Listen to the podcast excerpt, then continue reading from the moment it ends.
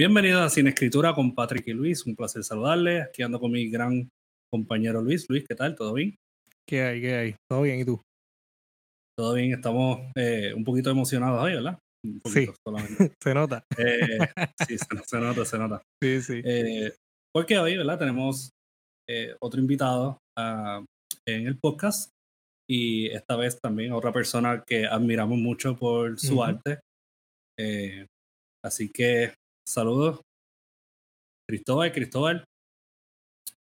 Cristóbal. No podemos escucharte, creo que el micrófono está apagado. Es cierto, ahí sí está. Ahora sí. Hola Patrick, hola Luis, muchas gracias por la invitación. Feliz de estar acá conversando con ustedes. Súper.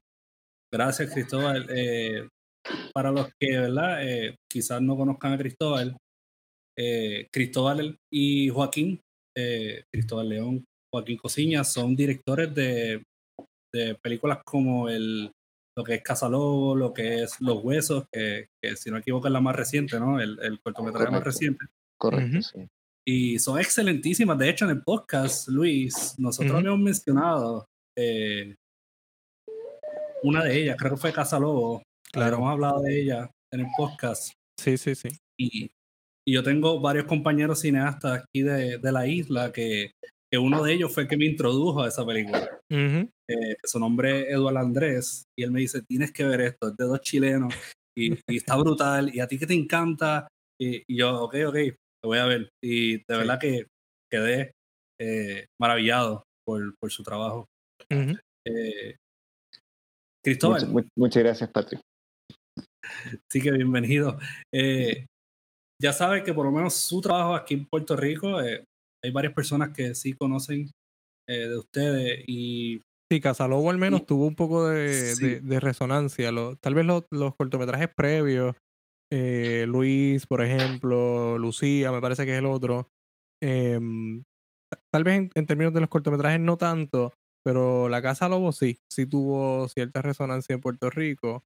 Eh, me parece que hubo hasta reseñas y toda la cosa. Y la, sí. la mencionamos, lo recuerdo, porque por lo menos para mí, yo no había visto nada parecido a, a La Casa Lobo. Cuando me enfrento a esta, a esta película, lo primero fue que de hecho la, la vi en el trabajo. Eh, me cogí como, me cogí el, ese tiempito allí sin, sin trabajar mucho. Ellos somos maestros. Así que en mi somos hora docentes. de capacitación, ah, eh, pues usé esa hora para, ese periodo para, para ver la película. Y de momento la estaba viendo con audífonos y de momento era como que, que yo estoy viendo que yo estoy escuchando, porque la, el, el audio ¿no? de la película es muy, sí. muy tétrico en ocasiones. Y, y fue eso, fue la, la, la, sorpresa inicial y el mantenerme pegado. Porque si algo logra esta película es dejarte pegado ahí a, a ¿no? a, a, todo lo que está pasando. Eh, y eso fue bien interesante. Y ya luego es tratar de tratar de ver hacia dónde va. Y como espectador, yo no sé si Patrick comparte eh, esta opinión, pero como espectador uno fracasa constantemente tratando de descifrar hacia dónde va la Casa Lobo, porque no es predecible en lo absoluto, no es una película tradicional, y, y es, eso a la vez hay que mencionarlo como un, como un logro, no como un fallo de la película, ¿no? Sí, eh, sí. Algo, algo que, que, de hecho quiero añadir a lo que dijo Luis, y, uh -huh. y yo y yo creo que podemos partir de, de, de esa línea, sí. eh, Cristóbal, es que uh, recientemente yo tuve esta experiencia que eh, fui a, hacer un, a trabajar un proyecto en, en, Guatemala y yo me encontré con varios escritores como lo que es los escritos de Asturias y todo eso. Y algo que yo sentía mucho era como, como la historia está tan viva dentro uh -huh. de ciertas obras. Eh, y cuando me topé con Casa Lobo, yo sentí eso, yo sentí que había como una corriente que era creadora y destructiva y que uh -huh. esa corriente quizás era una alusión a la historia. Eh, claro, eh, como está hecha la película, que es poco predecible, las cosas se van, eh, van tomando forma y van decayendo.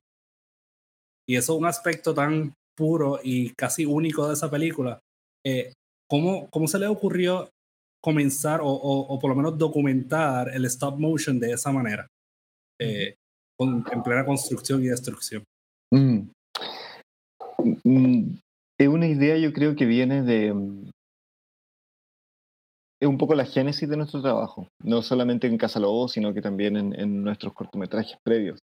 El primer cortometraje que hicimos con, junto a Joaquín y también junto a un tercer socio que tenemos, que, con quien hoy en día tenemos una, una casa productora, pero él trabaja más en solitario. Joaquín y yo trabajamos como esta dupla creativa. Bueno, nos, nos conocimos los tres un poco, no éramos amigos previamente, nos conocimos haciendo un cortometraje. Okay. No, no, nos conocíamos de levemente de inauguraciones, de, de, compartir, de tener amigos en común. Eh, y yo venía trabajando en animaciones y Joaquín estaba trabajando en, en dibujos, principalmente hacía, hacía dibujos de carbón a gran escala. Y eh, en una inauguración de Joaquín tuvimos esta idea de hacer, eh, le, le, propuse trabajar juntos, le propuse hacer una, un cortometraje en colaboración.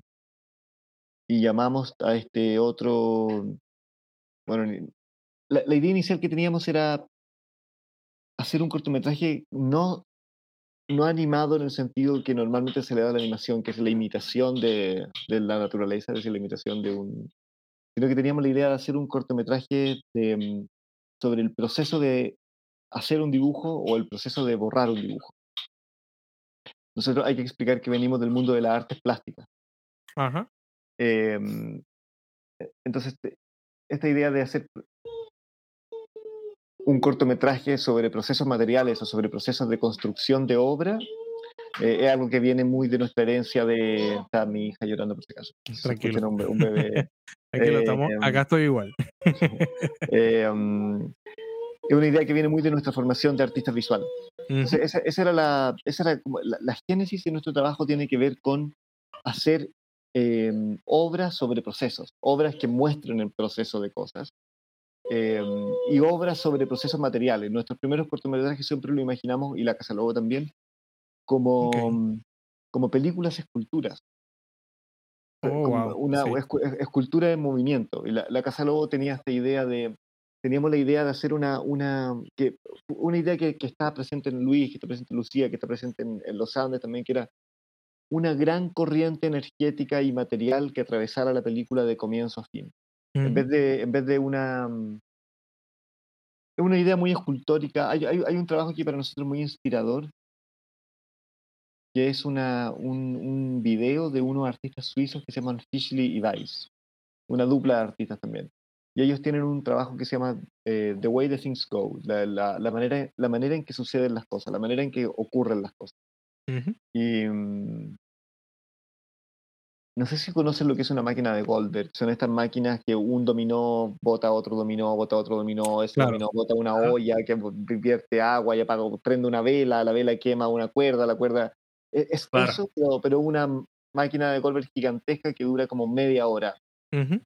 eh, y esa, esa idea de una, eh, una sucesión de hechos que uno va, va ocasionando el otro, ese continuo material nos parecía muy inspirador y quisimos hacer eso y nos parecía muy desafiante cómo entrelazábamos esa idea con, eh, con una historia. Y um, ese fue como okay. el gran desafío de la Casa Lobo. Hay otro aspecto que tiene que ver con esto también, que es la, la manera en que, no, en que quisimos, bueno, la manera en que quisimos entrelazar esto con la historia en, en realidad. Y es que la, la película la imaginamos también, por otro lado, como un libro ilustrado. Yo soy muy coleccionista de libros ilustrados, de li libros de niños. sí, sí, la, okay. la, película, la película también viene de, de ese mundo, viene de los cuentos de hadas, viene de, ese, ese es el mundo literario en el cual se inspira. Y Joaquín y yo hemos indagado un poco en el mundo de la, de lo, del libro álbum, del libro ilustrado, que en general se componen de 20 ilustraciones, como una... A mí uno de los aspectos que me interesa mucho del cuento de hadas, por ejemplo, y de los cuentos infantiles, es la economía, de la, la economía narrativa. Creo que algo que me, me gustan mucho las, la, los formatos literarios o los formatos eh, artísticos en general que tienen sí. una, una, economía narrativa muy grande. Me claro. gusta mucho el cómic, por ejemplo, como que los lo hechos tienen que estar reducidos a lo, a lo, a lo mínimo, no hay... Eh, sí, bueno, no, no, no, es que no me gusten las novelas, eh, pero, pero, en general tiendo más hacia cosas que son más económicas en su, en su estructura narrativa y algo que me, atrae mucho, un lenguaje que me atrae mucho. Y, imaginamos, imaginamos la película como un libro ilustrado, un libro que se podía contar en 20 imágenes o en 30 imágenes, ya no recuerdo cuántas, pero más o menos por ese número andaba. Y, la, y la, aunque este, este, esa, esa colección de 20 imágenes fue cambiando todo el tiempo, la película más o menos estaba compuesta por, esta, por estas 25 imágenes y, estaban, y, se contaban en estos 25 episodios muy simples. Y que funcionaba como una especie de storyboard también muy, eh, muy cada, cada una de esas los storyboards en el cine en general representan cada plano de una película. en, este caso, eh, en, este caso, cada imagen representaba una escena, como un, un, hito, un hito narrativo. Y la película, en vez de imaginarla, de, narrarla desde la animación, retratando el movimiento de los personajes, el movimiento de las cosas, imaginamos que la película era la, la, teníamos que construir desde la destrucción de una imagen y la construcción de una nueva imagen. claro. Nuestro trabajo en el día a día era cómo destruíamos una de estas imágenes del storyboard y pasábamos a construir la siguiente. Entonces eso tiene mucho que ver también con la... Mm, porque, porque nos dimos cuenta de que nos aburría enormemente animar como normalmente se anima. Que un, acto burocrático eh, muy, muy grande tratamos de huir mucho de, la, burocracia en el arte, de la burocracia en la producción de, nuestro trabajo. Y en la, animación, en la animación es muy, es muy fácil convertirte en un burócrata, es muy fácil convertirte en un esclavo de las decisiones que tomaste previamente, en el cine en general. Como tú, tomaste la decisión de este guion, de este storyboard, y después eres una especie de esclavo del tú del pasado que está simplemente ejecutando esta tarea. ¿Cómo, re, cómo rehuíamos de eso? Era introducir elementos de improvisación en el día a día. En cada día que llegábamos al taller, queríamos un espacio para no saber a lo que nos íbamos a enfrentar. Entonces, tenía mucho que ver con improvisar materialmente y con ir, eh, con ir tomando la, la, situación actual material de nuestro taller y transformarla en otra cosa. Hay que, hay que, explicar, hay que explicar a la gente que no ha visto la película que esta es una película de stop motion. Claro. Eh, y que casi, y casi todo está hecho en tamaño real, está hecho en habitaciones reales, digamos. Ok, sí, sí. E, eso es importante porque ustedes movieron el estudio, ¿verdad? Iba de casa cultural a casa cultural, eh, moviendo el estudio y también servía para que las personas fueran parte íntegra de lo que es eh, la, producción de, de, la película, ¿no? ¿Eso fue planificado? El hecho de que, de que hubiera personas envueltas eh, como un poco a modo de, voluntarios o de ayudantes, ¿eso fue planificado o eso fue algo orgánico? Eh, fue algo completamente orgánico. Em, tampoco era planificado en un comienzo, cuando empezamos a hacer la película no, no, habíamos planificado la idea de que, de que nos fuéramos moviendo de centro cultural a museo, a otra galería. fue, fue, algo que sucedió un poco espontáneamente. Eh, como, como, les contaba, nosotros somos artistas visuales y cuando empezamos a hacer la película nos estaban invitando a muchas exposiciones. Estábamos como en, un, buen momento de nuestra carrera en Chile y nos, estaban invitando a distintos museos, bienales, etc. Em, y estábamos en la disyuntiva, era como nos encerramos dos, tres años a, a hacer la película y dejamos de hacer exposiciones o buscamos una manera de enlazar esto. Y tiramos esta, y, cuando, cuando un... Finalmente nos, demoramos cinco años en hacer la película, nosotros pensamos que iban a ser dos. un, curador nos invitó a una bienal y nuestra manera elegante de decirle que no y de poder concentrarnos en la película fue decir como, eh, queremos ir a la bienal, pero nos tienes que aceptar durante los tres meses que dura la exposición como residentes de, como residentes de la muestra. Sí, sí. Em, y con, con, todo, con toda la sociedad, con todo el caos que implica tener eh, la, nuestra exposición en ese lugar em, durante los tres meses. Eh, y curiosamente el curador nos dijo que sí, y nos instalamos, y, el proceso fue muy, muy exitoso. Y también para nosotros era una manera de radicalizar esta idea de hacer obras sobre procesos. claro. cuando, cuando, nosotros eh, siempre nos han parecido más fascinantes los talleres de artistas y nuestros talleres que los resultados finales de nuestra obra. Y cuando, cuando empezamos a hacer exposiciones, hacíamos, tratábamos de replicar y de hacer instalaciones que de alguna manera se vieran como nuestro taller. Pues, siempre pasa Ok, esto que ok. yo voy al, voy al taller de un amigo pintor o un amigo y siempre me parece más interesante que las exposiciones finales. Y cuando empezamos a hacer exposiciones hace muchos años, intentábamos que la- las exposiciones se vieran un poco como nuestros talleres, como el set de filmación de nuestro... eh, y, y de repente fue como, ¿por qué, por qué tenemos que hacer este- esta especie de ilustración, esta especie de, de- de simulación del taller? ¿Por qué no definitivamente trasladamos nuestro taller con todo su caos y su organicidad al espacio de exposición? Y radicalizamos esta idea de hacer obras sobre procesos de obras. De- definitivamente vamos a estar no, no solamente hacer una- haciendo una película sobre el proceso de la construcción de escultura, de la, de la producción de pintura, sino que también vamos a, a hacer una exposición que se trate sobre la producción de una película, de esta, de esta característica. Entonces la exposición consistía en estos dos tipos, animando, pintando, destruyendo, construyendo una escultura gigantesca. eh, y fue muy confuso para lo público y fue muy increíble. Y, y empezó, empe- empezó a ocurrir esto orgánico que mencionaba Luis, que em, inicialmente nuestros amigos artistas nos decían, bueno, ¿cómo- ¿cómo, cómo van a incluir esta itinerancia en, en el proceso de... No, no sé por qué me estoy escuchando a mí. Hay Sí. como una especie de eco. Sí, sí. Sí, acá te escuchas bien. Eh, Ya, Cristóbal, ok, si ya, perdón, perdón, perdón. Sí. Em, ¿Cómo van a incluir, cómo van a, cómo esta itinerancia por los museos y los centros culturales va a dejar una especie de eco en, eh, en la película? ¿Cómo eso se va a ma- materializar? Y la manera que, la manera que encontramos eh, fue, mm, fue esta, que no la habíamos previsto, que era que la- el- como la- el efecto más relacional, el efecto que, que de la relación con el público. Porque tuvimos, tuvimos visitantes que se quedaban cinco minutos a animar, otros que se quedaban dos meses a animar con nosotros. Eh, y nos dimos cuenta que no, no estábamos solamente haciendo una película, sino que estábamos haciendo una metodología, una especie de reglas de juego que permitía a mucha gente jugar. Eh, y eso fue súper interesante también. E- Eso está excelente porque, bueno, cuando, cuando tienen el Criterion de Casa Lobo, eh, yo le decía a Luis, esto tiene que tener un Criterion. Sí, sí, Cuidado. sí. Eh, deberían tirar un librito con las fotos y la documentación de cuando ustedes hicieron todo eso, que imagino que documentaron mucho del, del proceso. Eh, eh, yo, Te, te- yo te- te- no- te- te decía Patrick que Ah. hay un libro, hay un libro sobre la sobre la Casa Lobo. Mira, te lo voy a mostrar. hay, hay un libro. Ah, Hay un qué libro, bien. sí, Eso no lo sabía.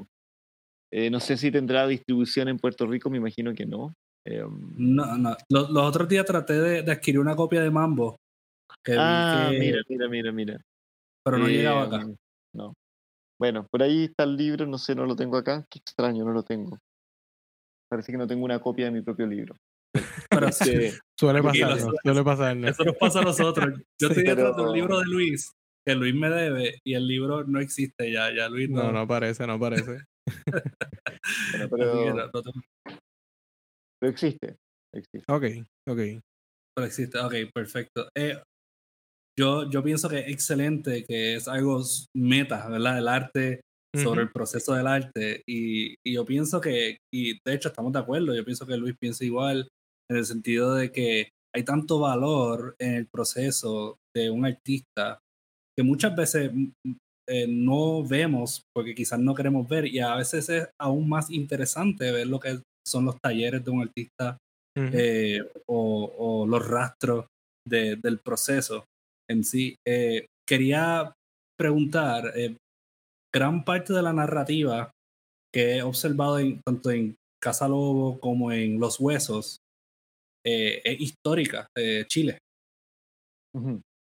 ¿Usted tiene un enfoque en eso? ¿Puedes hablar un poquito sobre eso? Em, sí. La verdad no, no, no sé por qué, pero nos, nos- nos interesa mucho la, la historia de Chile. Em, creo que, una, una, creo que es una especie de herencia de Bolaño, supongo, de Roberto Bolaño. Claro. Claro. Vi que esta ustedes tenían un, un trabajo dirigido a Nocturno, Nocturno de Chile, ¿verdad? Sí, sí, correcto. Muy, un trabajo muy libre. Uno de nuestros primeros trabajos, una interpretación muy libre de un episodio de, de ese libro. Ok. Eh, pero sí, es un, es un escritor que nos interesa mucho y nos interesa mucho la manera en que él de alguna manera reescribía la historia y se metía en, la historia para hacer ficción, y algo muy personal, y algo sobre todo muy poco solemne, que yo creo que rompía con una tradición em, en la cual nosotros nos formamos, que era como una tradición muy eh, políticamente correcta y muy oficialista de abordar la historia. Si bien yo creo que esos enfoques son importantes, em, creo que, mm, que el tema de la memoria histórica y el, y, el tema de la, de la, historia y de la memoria en general tienen que ser tratados con distintas aproximaciones. Y a nosotros nos interesaba una, una, aproximación mucho más, em, más lúdica, más libre, más eh, surrealista, si se quiere, eh, y no una aproximación tan... Em, sí, tan, tan, tan, desde lo oficial, tan desde lo, de lo, de lo políticamente correcto, tan desde lo solemne. Yo creo que Chile es un país ultra politizado. O sea, no, no es tan raro que como artistas queramos em, abordar temas históricos y temas políticos. Creo que es algo normal, muy normal si uno ve el cine chileno y ve el arte chileno en general. Es algo que, em, ocurre mucho. Creo que hemos, estamos, Joaquín y yo crecimos en la dictadura de Pinochet. Em, el año 2019, desde el año 2019 estamos viviendo un proceso histórico muy importante que es la, una especie de, revuelta o de revolución espontánea y que ha conducido al, a, una, a, un proceso de, creación de una nueva constitución. Eh, justamente dentro de unas pocas semanas tenemos un plebiscito para ver si se aprueba o, o no la nueva constitución. Entonces, eh, hemos estado envueltos, creo que en toda nuestra vida, en, en, un ambiente muy politizado. Y, mm, sí, es algo que nos interesa y nos interesa abordarlo desde, desde una perspectiva ultra subjetiva, eh, ultra personal. Eh, yo me imagino siempre el arte, para mí es muy análogo el arte y, los sueños y las pesadillas. Entonces, como, cómo, cómo, devoramos cómo devoramos esta realidad y, devolvemos una imagen eh, distorsionada, cómo metabolizamos todo lo que vivimos desde nuestras propias experiencias cotidianas, personales, familiares, hasta lo más eh, macro comunitario que es la historia de nuestro país. Y cómo esas cosas se, meten en una especie de juguera interna eh, y devolvemos otra, otra imagen distorsionada de, de toda esa cosa. sí, son el em, filtro. Sí, somos un filtro. Claro, un prisma, un filtro. Em, sí, y eso, eso, eso a mí me interesa mucho. Y eso yo creo que opera, opera en distintos niveles, opera desde lo familiar, desde lo, desde lo muy personal hasta lo... Bueno, la literatura hace eso todo el tiempo, ¿no? Exacto. Sí, sí, entonces dirías tanto que no es entonces un proyecto o una propuesta, una meta personal que se trazaron de, de, trabajar la historia y la política, sino que es una expresión tal vez más, más cotidiana y lo, lo, lo mirándolo desde acá, desde Puerto Rico, eh, la identidad puertorriqueña es un tema recurrente en la literatura, ¿no? Porque pues somos una colonia, eh, y, no ha habido ningún avance en muchísimo tiempo en cuanto a ese tema, así que em, es bastante común encontrar en la literatura y en el arte en general ese tipo de expresiones políticas que no son necesariamente metas eh, tal vez trazadas por el autor o por el, por el artista, sino que como es parte del día a día, es muy fácil que salga a relucir en, en las obras. De hecho, me pareció interesante que mencionaras lo del, lo del 2019, Em, porque el verano del 2019 fue un hecho político importante en Puerto Rico, ¿no? Fue un... Eh, tuvimos propuestas, eh, propuestas, no, perdón, protestas masivas donde sacamos un gobernador y toda la cosa. De hecho, casualmente, y esto no estaba planificado, casualmente estoy usando la camisa que usaba en, esas protestas de esos días. el hashtag Ricky renuncia acá atrás en la espalda. Em, y nada, que, que viene a convertirse entonces en parte de, de lo que uno absorbe como, como artista, y supongo que en el caso de ustedes es igual, lo que uno absorbe y lo entonces lo lanza al mundo en forma de arte, tratando de crear, digamos, y esto va a sonar un poco tal vez eh, trillado cliché, pero tratando de crear algo bello de lo que es la, la realidad que no tiene nada de, de artístico, ni de bonito, ni de, ni de ni de bello, vamos a usar la palabra de nuevo, ni de bello, ¿no? Tratando de crear algo de la nada. y me parece que eso, eh, no tanto en términos de la historia, sino en cómo se trabaja la película, y voy a, voy a referirme de nuevo a la Casa Lobo, esta parte de hacer y deshacer las esculturas es un poco, pienso, una muestra de eso, ¿no? Una muestra metafórica de cómo absorbemos, deshacemos o trituramos y lanzamos algo nuevo, una especie de, propuesta nueva eh, que se puede interpretar de muchísimas maneras, ¿no? Em, porque el arte es muy subjetivo, al igual que, esta película es muy subjetiva. Y nada, eso como comentario. Se me quedó una pregunta ahorita cuando hablabas de la parte de los talleres, que tal vez es una pregunta muy superficial, pero este proceso de construir y destruir las esculturas como parte de la producción, en, en promedio, ¿cuánto tiempo tomaba este proceso? Considerando que estamos hablando de, de cuartos, ¿no? De, de tamaño real. Sí, es una buena pregunta. La, la, mm, la película la, la hicimos durante cinco años. Em, cada escena duraba, la, la hicimos en dos meses más o menos. Oh, sí, es como... Habían, habían periodos entre medio de exposiciones que teníamos que irnos de un lugar, llegar a otro, que obviamente no Ujú. estábamos animando, pero es muy variable, era muy, es, es realmente muy variable y dependía mucho. eh, Joaquín, mi socio, fue padre dos veces durante el proceso de hacer esa película, entonces Oh, wow. también no- no- no- nuestros tiempos variaban mucho. Nuestros tiempos variaban mucho, sí. Ok, Em, ok. Qué interesante cuando eh, empieza un proyecto como este, disculpa que te interrumpa, cuando empieza un proyecto como este de una película, no soy padre, y cuando termina la película, tengo dos hijos. O sea, yo Sí, le, le tremendo. dediqué dos paternidades a esta película. Wow, Tremendo, qué tremendo, sí, interesante. sí. Sí, sí, yo le, le estoy tomando más el peso ahora que, que, que soy padre hace poco. Y, Claro, y sí me doy cuenta de, de lo tremendo. Sí, o sea, yo lo percibí más porque Joaquín desapareció mucho tiempo. Pero desa- de- desa- de- de- de- de- de- desaparecía. Eh, ok, ok. um, Interesante está eso. pero sí. Eh, sí, me, me quedé con varias, varias ideas de lo que estabas mencionando antes. Yo- Ujú, primero voy a partir un poco por el tema de la, de la identidad. Yo creo que mm,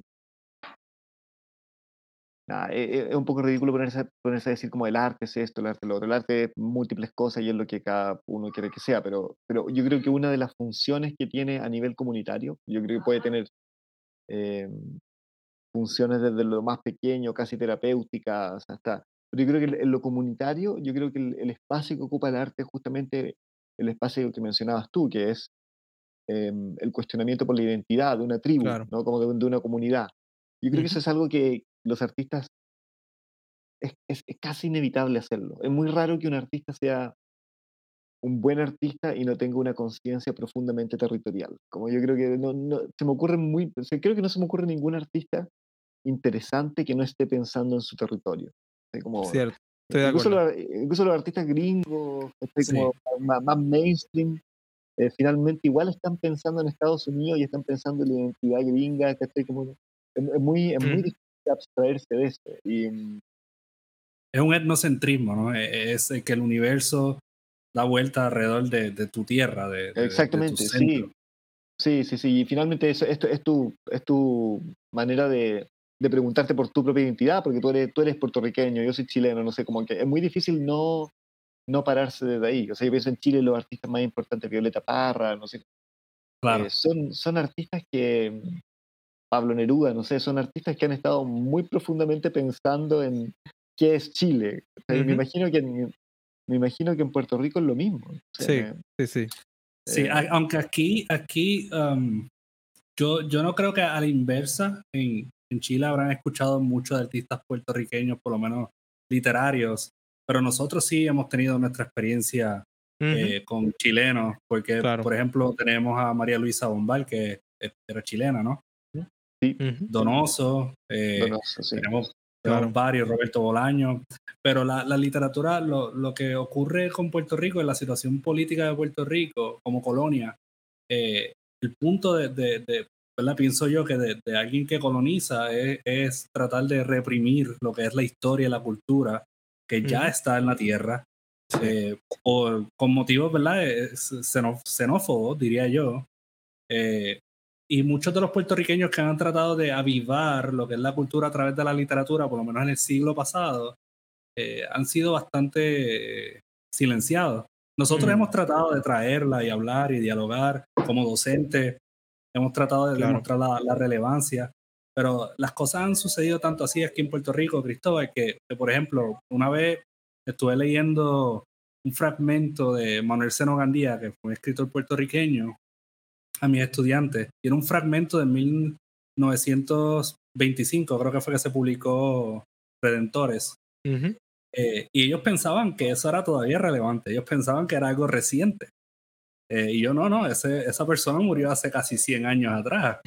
Eh, para, que, para que tenga ¿verdad? Una, una, una idea del progreso, eh, el progreso tanto cultural que hemos tenido, ¿verdad? Porque todavía estamos tratando de, de aferrarnos a esa idea. Y yo creo que, que eso, eh, esa lucha en sí Ujú. es lo que hace que nosotros, ¿verdad? No, nos, no- nos expresemos aún más, ¿verdad? De, sobre lo que es la identidad. Mm, Es completamente. una idea Completamente. otra idea que tratan Sí, de sí. eliminar. Sí, si bien, si bien nosotros no estamos colonizados en, en- como en términos eh, no, sí, estamos Políticos. sí, políticos como aparentes, Claro. estamos completamente colonizados. O sea, durante la dictadura lo que se hizo fue la instalación del neoliberalismo y, y Chile es una, una cultura completamente colonizada. Eh, Sí, sí. sí, o sea, uno, un- un- aquí Puerto Rico llega principalmente a través de la música, del reggaetón, de, de- de- Definitivamente. de la- música urbana, pero, pero, pero se ve que es Exacto. una, una cultura muy compleja, muy teñida de distintas Ujú, cosas, Sí. eh, súper rica, pues como, como me, me imagino, me imagino que, que- ese cuestionamiento está constantemente. Y en Chile también por lo mismo, porque, la, porque al final la cultura funciona como una resistencia. Exacto. Sí, la- la- definitivamente en una cultura, o sea, en un entorno como el nuestro, la cultura en definitiva es resistencia.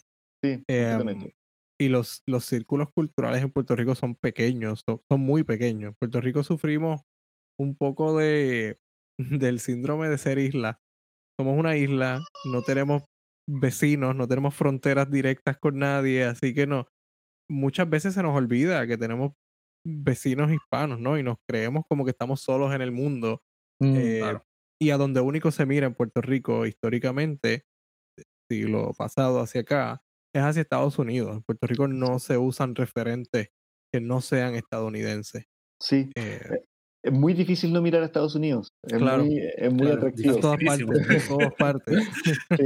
Hay una, me acuerdo de Pasolini que tenía una, en una entrevista el tipo decía como lo que los fascismos no pudieron hacer durante, bueno, 50 años, como el, el franquismo, el Mu- Mussolini, que era suprimir las identidades locales, suprimir los dialectos, por ejemplo, que en Europa es muy fuerte, ¿no es cierto? Uno viaja de un, de- de un pueblo a otro y hablan completamente distinto otro Claro. idioma. Eh, y, lo, y el franquismo trató de suprimir el catalán, trató de, de- y, no, y, no, y no pudo, ¿cachai? Lo mismo, lo mismo el fascismo en Italia. Eh, el neoliberalismo, el capitalismo lo hizo mucho más efectivamente, mucho más rápido. Y, y- Sí, y- definitivamente. y- y yo creo que eso, mm, eso es muy fuerte. Por ejemplo, lo que está pasando en Ucrania, yo siento que tiene mucho que ver con eso, con toda una. Europa del Este mirando hacia... Sí. eh, y que es normal, porque es como una cultura demasiado más atractiva, como demasiado más... eh, eh, que, ha- que ha sabido absorber las libertades individuales, ha sabido promoverla, ha sabido como... eh. Digo, Es- para... es para- casi- Ay, discúlpame. Es casi como si hubiera convertido la libertad, la hubiera transformado de un concepto a un producto. Completamente, es Y eso. te la es vende, eso. y te la Sí, vende, ¿no? te la vende, sí. sí. Y, y pa- para bien y para mal, digo, no, no, no, Exacto, no, neces- no exacto. necesariamente, o sea, sí, para bien y para mal. ¿no? A mí me recuerda que mi padre siempre decía, um, por Puerto Rico pasó un huracán, el huracán María en el 2017, Ujú. y arrasó con todo Puerto Rico. Sí. Eh, no hubo electricidad por varios meses. o sea, Puerto Rico volvió a, a los, a los días del antaño, ¿verdad? Claro. Y, y durante ese tiempo, eh, mi, mi papá decía que cualquier, cualquier persona venía y podía vendernos eh, mentas y decir que, que son para enfriar el agua. Te chupas una y enfría el agua. Y así yo siento que hace, que hace esta, esto, ¿verdad? estos políticos con lo que es conceptos de la, de la libertad y, la, Sí. y la burocracia en el arte, porque es que la- el arte para mí es la última frontera, ¿no? eh, el arte para mí, yo, le decía a mis estudiantes, el arte para mí era como el lenguaje de una cultura. Lo que está pasando en el momento, escucha el arte y te vas a enterar. Pero te vas a enterar desde un, desde un lugar que nadie te va a contar. Y eh, ellos están tratando de, de traer esta burocracia o, burocracia, si, si nos, nos basamos en, en, Goya, ¿verdad? Eh, a los artistas. Porque aquí en Puerto Rico, al igual que me imagino en Chile, hay, hay mucha burocracia en cuestiones literarias, eh, artistas visuales, muchísima burocracia. Y el hecho de que ahorita habían mencionado que parte de su trabajo era evitar eh, unirse a esta corriente eh, burocrática, de verdad que, que me, me, me, impresionó, dado que al éxito que ustedes han tenido, ¿no? Porque mm, su voz se, ha regado por, por muchos, muchos lugares, han obtenido colaboraciones con otros artistas, conectado con mucha gente, viajado a diversos países.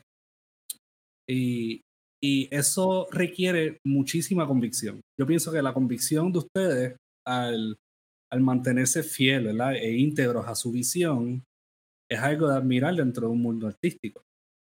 Eh, y por eso yo pienso que también es tan diferente ver eh, películas como La Casa Lobo, eh, ver lo que esto comunican, ver cómo se ven, ver cómo se sienten. y eso, eso para mí, para mí es genial. ¿A algún punto ustedes se les ha hecho difícil no ceder a lo que es la, la corriente burocrática de, del arte? Mm, yo, yo la, la, palabra burocracia la, la, usaba sobre todo en un sentido metafórico, en el sentido de no, a ver, a ver. de no... Yo, yo, no estoy usando en sentido metafórico porque en Puerto Rico es un poquito más como directo. Aquí en Puerto Rico eh, sí, somos un poquito eh, más a, ahí, business sí. oriented. Eh, yo lo usaba en un sentido metafórico sobre todo de... de, de, de hay, hay muchos artistas que funciona como burócrata, que funciona, uh -huh. hace obra como se rellena un Excel. Como, que, que, que, sí, entiendo. Un poco, un poco eh, hacerlo de forma autómata, tal vez. Sí, hacerlo de forma autómata. Claro. Lo, que, lo que nosotros intentamos es incorporar decisiones creativas en cada aspecto del uh -huh, trabajo uh -huh. y no convertirte claro, en un claro, bot. Eh, no, creo que de la manera más eh, menos, menos, menos metafórica, nosotros somos buenos burócratas y creo que también eso no, nos, ha, no, nos hace que okay. nos, vaya, nos vaya bien. No, no tenemos mucho eh, entendemos que para vivir de esto hay que tener un, un, sentido práctico y parte de nuestro tiempo lo dedicamos a rellenar formularios y a, a hacer postulaciones. Eh, y es muy aburrido, pero tenemos que hacerlo y, y claro, eh, claro. ahora sí trabajamos con muchos productores y eso, pero al, al, comienzo éramos nosotros nuestros propios productores y éramos quienes hacíamos las postulaciones a los fondos, eh, okay. los fondos de cultura y las rendiciones uh -huh. y todo. y sí, sí hay una parte de nosotros que mm, una parte muy práctica. Y yo creo que esa, esa, es una razón también por la cual no, no nos es fácil colaborar eh, con Joaquín, porque los dos tenemos un aspecto, un, un, podemos separar un poco este lado creativo y este lado eh, práctico, que es como, claro. hay, que, hay, que, comer, tengo que alimentar a mi familia, tengo claro, que... Claro, sí, claro, sí, sí, eh, y, y, y, tomar las mejores decisiones para proteger tu obra, pero también para proteger el poder vivir decentemente, como creo que hay que yo, yo, no creo mucho en, la, en, el ideal del artista romántico tipo Van Gogh, que está, uh -huh. no, no, el claro. loco, el ideal del loco no, no, ni me interesa, ni me parece atractivo, no me, no, no, no. Sí, no, no creo que muy, yo creo que la, la, salud mental decadente no es muy atractiva. ¿sí? No, no, no, es atractiva solamente en, en, películas malas, como no, sí, sí. Sí, sí, no, pero me refería en el sentido de que, por ejemplo, su visión en los huesos, en Casa Lobo, es un poquito directa, ¿no? Es, es, es bastante ustedes. Yo, de sí. hecho, le estaba comentando a Luis que cuando yo vi el video de The Smile, que de hecho voy a ir a verlos a Nueva York ahora en noviembre. Ay, qué cuando, vi, sí. cuando vi el video de The Smile, yo, yo miré a mi pareja y yo le dije, esto tiene que ser de Cristóbal y Joaquín, obligado que esto te... me puse a buscar y abajo lo decía y yo, te lo dije. Y es, eh, eso es lo que nosotros... Es que tiene el sello y convicción, en el sentido uh -huh. de que en Puerto Rico quizás es un poquito más realista el hecho de que eh, no solamente se, se, venda un artista, lo cual está bien, y, como dice, tenemos que comer, tenemos que, que vivir de esto, pero también la visión se vende. y la visión se pierde. Y, y, eso es lo que yo me refiero con la burocracia, porque así es que se manifiesta. Por ejemplo, en Puerto Rico, en Chile, estamos hablando de, de nuestra, nuestra cultura, ¿verdad? Así es que se manifiesta en Puerto Rico, donde se, se pierde o se pervierte, se, se, no decir pervertir, pero se pierde una visión artística debido a eso. Sí, lo entiendo, lo entiendo completamente. Hay una frase de... Mm, y, y, esa pérdida de visión artística y ese venderse que tú describes, yo creo que ocurre de maneras conscientes y de manera inconscientes también. Eh, porque uno, porque el, el, querer pertenecer a algo es algo, es un, es un impulso súper, el querer tener éxito es un impulso súper, em, o ser aceptado en ciertas esferas, eh, es súper natural. Em, hay, hay, una frase de, una banda chilena que se llama Los Prisioneros, que fue como la banda de los 80 más, eh, de los 80 y 90 más importante en Chile. Y que a mí desde niño me quedó grabando, me quedó muy grabada, que era, en, en, la escuela te enseñan que cultura es cualquier cosa rara menos, menos lo que haces tú, decía. Y a mí siempre me quedó, me, quedó grabado y es como... y, y, después, claro, cuando yo estudiaba arte me daba cuenta, claro, hay muchos... Eh, yo, pasé por una escuela de arte con una orientación súper conceptual.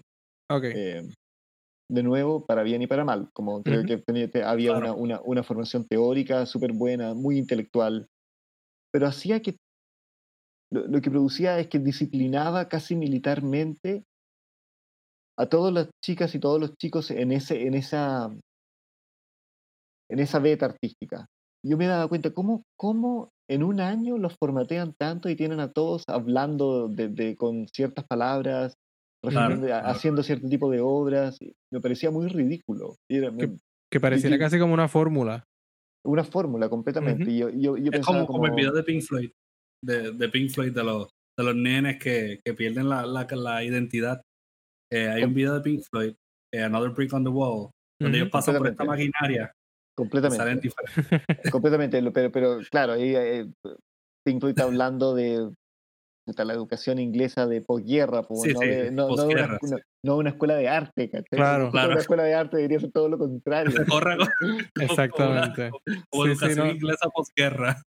la ironía ahí.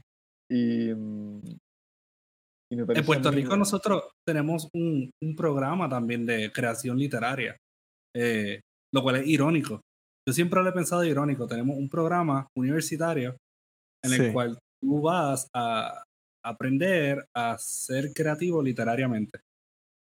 Ah, mira, sí, bueno, sí. Eh, pueden haber muy buenas escuelas en eso. Igual pueden haber muy, buenas.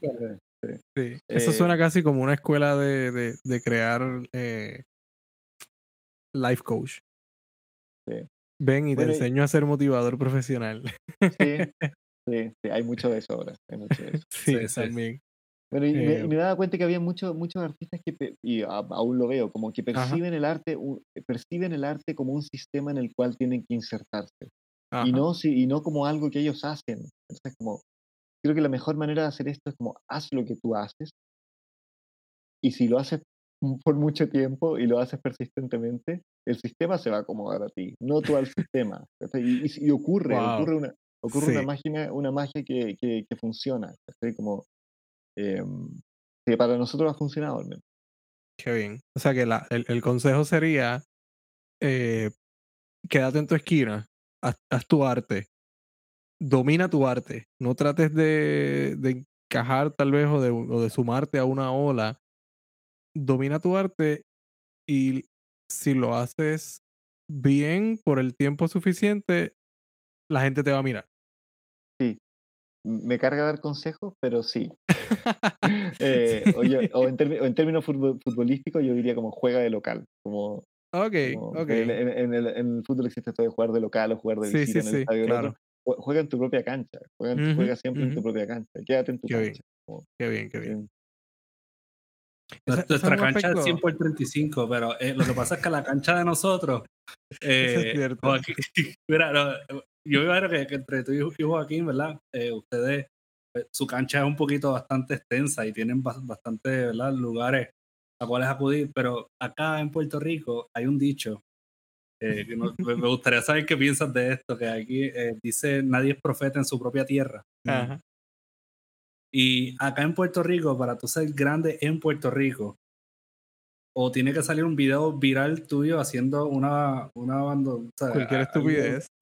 cualquier estupidez, o tienes que salir de Puerto Rico. Sí, tienen que validarte afuera y entonces regresar con una medalla de afuera. Eso en todos lados. Eso en todos lados. ¿En Chile ocurre? Igual. Todo igual, igual. Va, a Neruda, por ejemplo, le dieron el premio nacional después del Nobel. A Gabriela Mistral le dieron el, premio nacional después del Nobel. Eh, tuvo que ganarse el Nobel, tuvo que ganarse el Nobel. Sí, sí, sí. Sí, Es muy vergonzoso, es muy vergonzoso. Eh, no, pero eh, sí, sí, entiendo, entiendo. Pero ustedes por lo menos han tenido, eh, antes de que, de que Casalobo se, se diera, eh, okay, ver cómo puedo, antes de que Casalobo se diera internacionalmente, cuando digo se diera es que pues, otros públicos pudieran apreciar de, de, lo que es esta película. ¿Cómo era la vida de ustedes como artistas? ¿Existían algunas frustraciones? ¿Existían algunas preocupaciones que ustedes tenían eh, que quizás después de Casa Lobo se fueron? Eh, si fue ese el primer trabajo que se fue internacional, si no, pues no, nos corrigen, ¿no?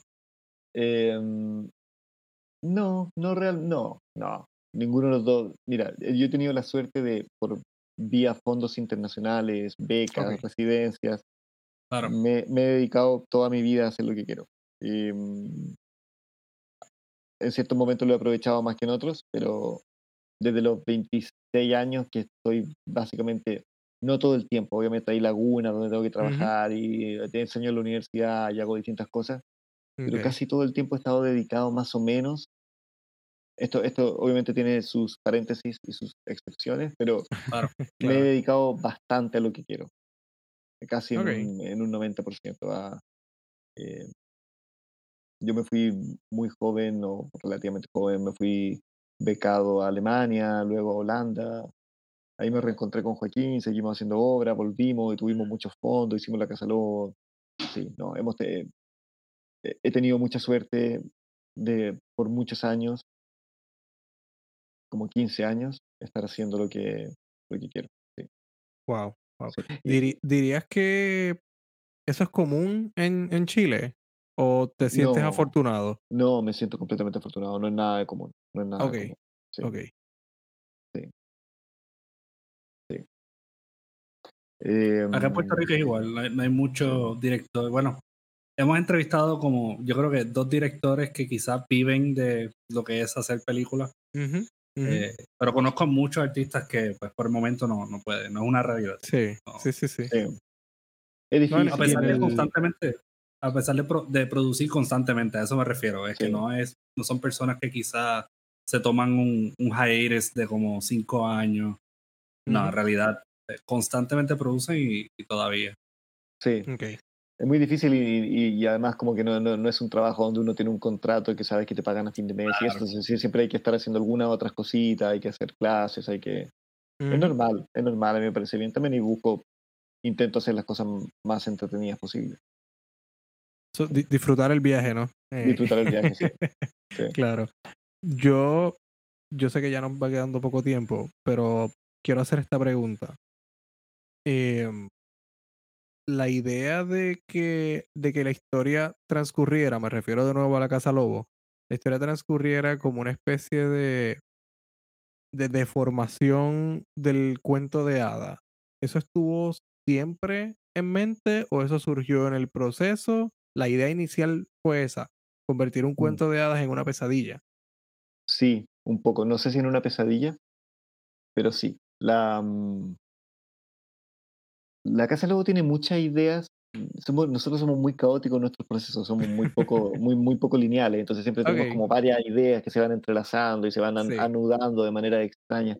Pero una de las ideas iniciales era hacer nuestra contribución a la tradición del cuento de hadas animado, que, que yo siento que es la gran tradición del largometraje animado. uno, piensa, uno, piensa, en animación y piensa en Walt Disney, piensa en, Miyazaki, piensa en, en Frank Mayer, no sé, como todos han hecho su... Eh, como yo, yo, siento que la, la, película animada es un cuento de hadas, así por, por, por excelencia. Obviamente hay, hay, muchas excepciones, está lleno y, y, y, muy buenas, por cierto, pero pero queríamos hacer nuestra contribución chilena, latinoamericana a esa, a, a esa tradición. Y pensamos, Ujú. ¿cómo es, el, ¿cómo es el cuento de hadas? ¿Cómo sería, cómo, cómo sería el cuento de hadas animado chileno? Y tendría racismo, tendría violencia, tendría horror político y tendría Wow. todos estos elementos. Así que sí, sí eh, estuvo, eh, estuvo en la génesis del proyecto y no solo de este proyecto, sino que de muchos de nuestros proyectos anteriores están muy inspirados en el cuento de hadas y en esa tradición. Ok, súper. Pues yo, mí, pienso que. Ay, perdón. Sí, sí. no, por favor, por favor. Que pienso que por esa parte está muy bien logrado. Esa, esa aportación, ¿no? De, del Sí, el cuento de hadas. Me, me pareció bien interesante eso de el cuento de hadas desde la perspectiva latinoamericana. Definitivamente tiene que haber violencia política. Definitivamente. Me pareció bien interesante eso. Mm. ¿A dónde, ¿A dónde va el futuro de ustedes? ¿Verdad? Por el momento están trabajando en otros proyectos. Eh, ¿dónde, ¿Dónde yace el futuro de, de ustedes dos? Ah, bueno, acabamos de terminar el videoclip este hace poquito. em, estamos terminando también ahora una colaboración para una película de Ari Aster, em, Qué que es el, bien. dire- el director de Hereditary y de Midsommar. Somos fans Em, aquí. Mi pareja una- muere por Ari Aster. Mi Sí. pareja, sí, sí, muere. Eh, Muere por Casa Lobo también, porque literalmente cuando se enteró que nosotros íbamos a hacer esta entrevista, ella estaba como que, tú me estás mintiendo, estás- tú me estás mintiendo. Yo, no, no, nos vamos Sí, a reunir sí, con sí. los de Casa. O sea, Qué lindo, Sí. qué lindo. Em, Ajá. sí, bueno, Ari también fue uno de los productores de Los Huesos y, claro. y- y Entonces tiene otra colabor- colaboración.